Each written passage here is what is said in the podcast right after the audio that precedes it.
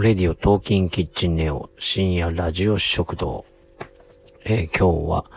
えー、最後まで、えー、人の話を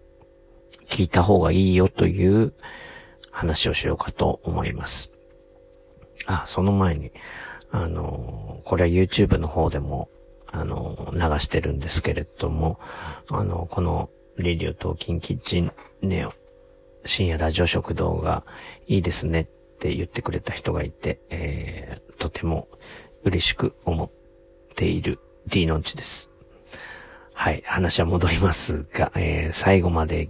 聞く方がいいよという話をしようと思うんですが、あのー、途中で遮って、うんうん、わかるわかるっていう人がね、多いですけども、あの、ちゃんと最後まで聞かないと、あの、本当の意味が伝わってないことが多いと思うんですよね。うん。だから、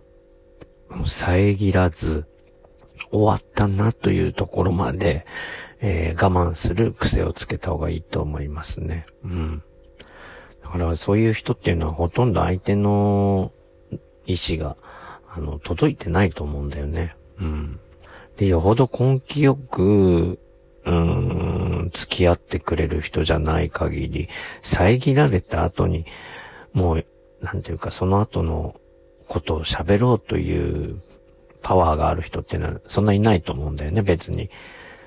どうしても伝えたいっていう話ではないのが会話だからね。うん。だから、そこの辺は気をつけた方がいいと思いますね。で、その、例えばなんだけど、その自分よりも、うん、知識がある人っていうか、目上の人っていうか、そういう人と話すときとか、自分が何かを得たいというときに、あの、自分の話をずっとしてもしょうがないよね。だって自分の話すことっていうのは自分の心の中とか独り言とかで毎日自分と話してるわけで、それを相手に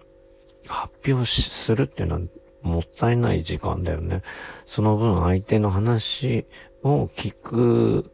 ことに、あの、力を注いだ方がいいわけで、じゃないとあんまり人といる意味がないわけで、あのー、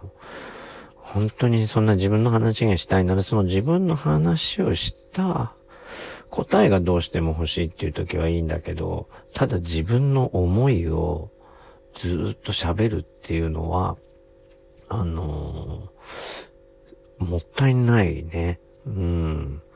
だってとにかく相手がね、何を言ってくれるか、何を話してくれるかに時間を使う。その方がよっぽど得だと思いますね。だから、自分の、自分が何かを主張したいとか自分の意見を言うというより、相手が何を話すかということに、その質問に力を注ぐ。どう質問したらいいかを考える。っていうことが、あの、他人といるときは、有効な方法ではないだろうかと思います。まああなたがね、誰よりも知識があり、誰よりも天才的で、ね、あの、人の話を聞く必要がないっていう場合はもう別にそれはそれでいいと思うんで、いいんですけど、あの、思ったよりも他人っていうのは、あの、ね、素晴らしい意見を持ってたりするんで、あの、その辺を掘っていくことに注力を注いでください。それではまた D のうちでした。